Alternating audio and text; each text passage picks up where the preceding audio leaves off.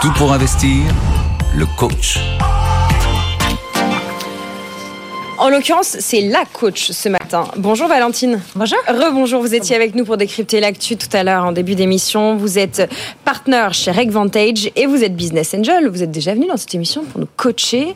Avec vous, on avait envie de faire le point sur le rôle, la mission des business angels quand ils accompagnent des entrepreneurs au masculin et au féminin, un petit peu dans la tourmente, quand ça va un peu moins bien, quand l'économie est moins florissante ou quand on zoome sur la tech quand on est dans un petit hiver, comme on dit en ce moment. Racontez-nous un peu le contexte dans lequel vous travaillez. Oui. Euh, bah c'est en fait quand vous êtes entrepreneur, en tout cas de ce que j'ai vu de mon expérience de business angel, vous êtes rarement en tout cas dans une sérénité totale et vous êtes toujours de toute façon euh, en train de gérer des problèmes. Euh, et ces problèmes peuvent s'accentuer en effet quand euh, les financements se, sont peut-être taris ou en mm. tout cas euh, coulent moins à flot. Et sur le fait que donc euh, un entrepreneur il doit prévoir plusieurs choses, donc lancer son produit, recruter des équipes, mettre un produit sur le marché. Et en fait vous n'avez pas forcément 50 devant vous. Ce qui vous importe c'est vraiment comment est-ce que je vais continuer à survivre tout en ayant les financements nécessaires et pour pouvoir répondre à mon marché. Euh, ça fonctionne souvent par cycle de 18 mois. Mmh. Nous, on fonctionne par 18 mois. Et c'est vrai, quand vous avez des difficultés à vous projeter sur qu'est-ce que sera le marché du financement dans 18 mois, ou de vous dire, bah, peut-être qu'en fait, bon, bah, je dois, il faut que j'ai des métriques, donc des chiffres plus importants à montrer euh, pour lever mon prochain tour. Donc, la personne qui viendra injecter euh, de l'argent pour continuer l'aventure, bah, vous pilotez votre entreprise différemment. Et donc, vous vous posez beaucoup plus tôt, en fait, des questions que vous ne vous posiez peut-être pas dans un marché du financement euh, qui était euh, très abondant. Alors, exemple de question qu'il faut se poser bah, Exemple de question qu'il faut se poser, euh, le, le, vrai risque d'une jeune entreprise, c'est de mourir. Mm. Donc c'est de ne plus avoir de financement. Et donc euh, les vraies questions qu'il faut se poser, c'est euh, comment est-ce que je continue à accélérer en tout cas, et c'est quand même le but de lever des fonds. C'est-à-dire que le but de lever des fonds, c'est de les mettre au travail et donc de recruter, de faire du marketing, de faire connaître son produit tout en sans mettre mon entreprise en danger. Et donc voilà, c'est vraiment de trouver ce, juste équilibre euh, pour tendre euh, vers une croissance qui naturellement n'est pas rentable au début, enfin en tout cas est rarement rentable. C'est pas le modèle des sociétés euh, technologiques qui sont financées par des business angels ou par des fonds de venture capital, mais néanmoins avoir assez tôt maintenant en tête qu'il faut atteindre, euh, que la profitabilité est votre salut.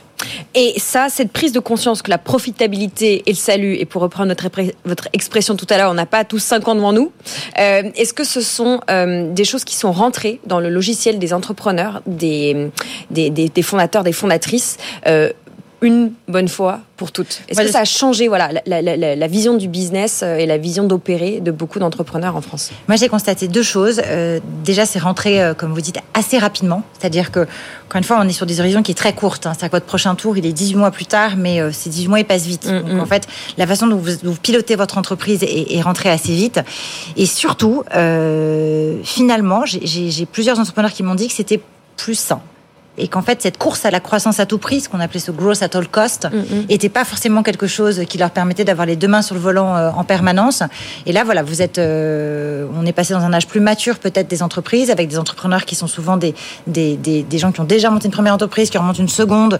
On a une abondance d'informations sur qu'est-ce que l'entrepreneuriat, comment piloter l'entreprise, comment financer son entreprise, et finalement de faire les choses par étape en fait, euh, peut-être quelque chose aussi qui vous remet un peu dans le, dans le siège euh, du, du, pilote de votre entreprise. Valentine, vous savez, cette émission, c'était une émission d'investissement. On accompagne les, investisseurs particuliers euh, dans leur rôle d'investisseur. Quand on est business angel, en ce moment, quel rôle on doit et on peut avoir dans l'accompagnement des entrepreneurs que, que, qui doivent naviguer, comme on dit, dans un contexte avec moins de cash, dans un contexte aussi de recrutement plus compliqué, avec des salariés qui sont plus que jamais des mercenaires parce que euh, ils sont plus protégés par le droit du travail que les, fondateurs euh, et, les équipes dirigeantes. Comment on conseille? Qu'est-ce qu'on peut donner comme bon conseil et comment on peut le faire? Et avec des entrepreneurs en effet qui n'ont pas le statut de salarié, mais qui en tout cas euh, est plusieurs et de ce que j'ai pu voir dans les difficultés, euh, comment est-ce que leurs salariés vont s'en sortir euh, si jamais la société ne se passe pas. Euh, c'est vraiment l'une de leurs premières préoccupations. Donc on voit aussi qu'une start-up, c'est un projet qui est collectif. Euh, ce n'est pas que les fondateurs, c'est les fondateurs, ce sont euh, leur, leur, leurs employés qui, avec eux, donc, vont, vont, vont développer euh, cette start-up. Et donc, en effet, les, les financeurs, donc, dont les financeurs, on va dire, de la première heure du PowerPoint que sont les business angels, qui financent encore une fois quand il n'y a pas grand-chose. Quand il n'y a pas grand-chose, il y a une idée, il y a une équipe, il y a une envie, il y a une conviction, mais il n'y a pas de chiffres. Euh, ou en tout cas très très très peu. Euh, un business angel, je pense qu'il peut avoir plusieurs plusieurs apports. Plus que jamais, euh, ce qui compte, c'est d'exister sur un marché. Et donc, un business angel peut apporter en effet euh, son expertise, soit d'un secteur et donc faire des introductions qui permettront à la société de générer du chiffre d'affaires, soit lui-même a été entrepreneur et donc c'est pas la première fois que le marché des nouvelles technologies est chahuté. Mm. Vous avez des business angels qui ont vécu d'autres crises et qui peuvent apporter beaucoup de choses.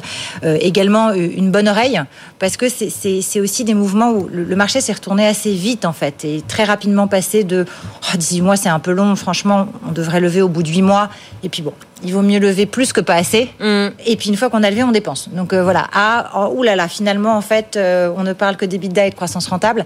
Et donc voilà, ça, peut euh, vous tourner un peu la tête. On a 3 millions en trésor, mais on fait attention à, voilà, pas les cramer trop vite. Pas les, les, cramer trop vite. Et puis en même temps, il faut quand même que vous affichiez de la croissance et que vous affichiez. Donc voilà, c'est tout ça. Et donc le, business angel peut être aussi une bonne oreille, tout simplement une chambre d'écho. Ça ne mm. veut pas dire que vous avez la réponse, mais au moins pouvoir écouter et partager. Bon, vous, vous parlez, c'est facile pour vous parce que vous êtes avocat à la base votre spécialité. Je suis plus avocate, mais je l'ai.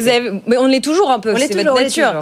Euh, et donc, vous avez euh, une expertise en vous. Je veux dire, pour les autres personnes qui sont business casual parce qu'ils n'ont que de l'argent. Tout le monde n'a pas forcément été entrepreneur, mais par contre, on peut avoir envie de financer euh, l'entrepreneuriat. c'est quoi le pire truc à faire? Le pire comportement à avoir là avec ses participations? Le pire comportement à avoir ses participations, c'est que une start-up va pas vous faire un reporting tous les jours. Mm. Voilà, c'est d'attendre peut-être trop d'informations trop détaillées à un stade qui peut être euh, pas encore celui d'un reporting très euh, séquencé ni quoi que ce soit.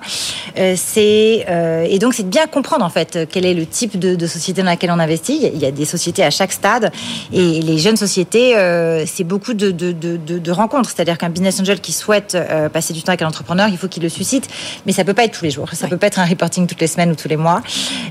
donc ça, il faut, le comprendre euh, et, il faut l'accepter. En tout cas, si on investit dans, ce type de société, on n'est pas aux manettes et on n'est pas non plus euh, euh, informé de façon systématique. la deuxième chose, c'est, je pense que il faut comprendre qu'on est dans le sidecar et pas, au, pas aux manettes, encore une mm. fois. Et donc, on peut donner un avis, mais qu'il faut pas le, la, confrontation sert pas à grand chose et qu'il faut au contraire essayer d'amener par de la discussion, euh, de faire évoluer le point de vue si on pense que c'est vraiment nécessaire. Mais ce qui compte, c'est vraiment l'écoute et l'échange. Un mot de Klarna, dont nous parlions euh, tout à l'heure avec vous et François Monnier d'Investir. On parlait de l'impact de l'IA sur euh, la gestion des relations clients en parlant de, de, la communication de Klarna qui a fait plonger en bourse Téléperformance. Euh, Klarna pourrait s'introduire en bourse prochainement plutôt aux États-Unis qu'en Europe. Euh, actuellement, euh, ou en tout cas euh, ce que ça pourrait valoir, Klarna, c'est autour de 20 milliards. tout à l'heure, vous nous parliez du concurrent français, d'Alma. Est-ce que vous pensez que là, en France, notamment dans le secteur des fintech que vous connaissez plutôt pas mal, il pourrait y avoir une introduction prochaine? En Europe euh, Et euh, est-ce que quand on est justement business angel, ce sont des choses qu'on peut espérer, qu'on peut envisager à un horizon 5, 7 ans? Je l'espère. Alors, pour le moment, les, sorties des business angels euh, n'ont pas été vraiment beaucoup par des introductions en bourse. Elles n'ont même pas été beaucoup par des sorties. Elles l'ont beaucoup été sur ce qu'on appelle une transaction sur le marché secondaire. Mm. C'est-à-dire quelqu'un qui vous rachète votre titre euh, dans un tour.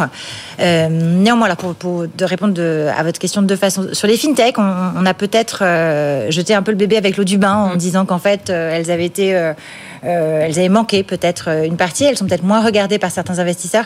Moi, je constate au contraire que c'est souvent quand on dit à un entrepreneur, bah, voilà, maintenant il faut que tu sois rentable à tout prix, c'est ça ton salut. Et il y aura peut-être, voilà, il y a plus personne qui investira dans une, dans une fintech de crédit à des valeurs délirantes. Un entrepreneur, il va trouver les moyens euh, d'être rentable à tout prix. Euh, et on a un certain nombre quand même de, de, très belles sociétés en France qui sont actives sur le domaine de, de, des secteurs financiers, qui reste quand même l'un des plus gros marchés mondiaux. Donc moi, je crois encore que ces sociétés, en tout cas, vont nous prouver qu'elles peuvent réussir. Sur les introductions en bourse, alors vous ne le savez peut-être pas, mais mon premier métier, été d'être avocate en marché de capitaux. Donc je faisais les introductions en bourse en, 2008, et mon métier s'est donc arrêté hein, en, 2008, euh, juin 2008, et donc je suis partie en hedge fund.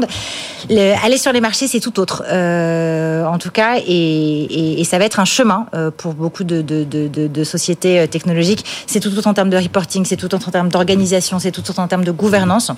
Donc moi, je l'espère euh, que, que nos marchés vont retrouver en tout cas leur efficacité, y compris pour ces jeunes sociétés qui seraient une voie assez naturelle quand même euh, et qui sont souvent connues du grand public. Euh, voilà, euh, Alma, c'est utilisé euh, au checkout et donc beaucoup de Français connaissent, enfin beaucoup de Français connaissent en fait nos sociétés technologiques. Et donc je l'espère en tout cas euh, que d'ici 5 à 10 ans, on verra des introductions en bourse.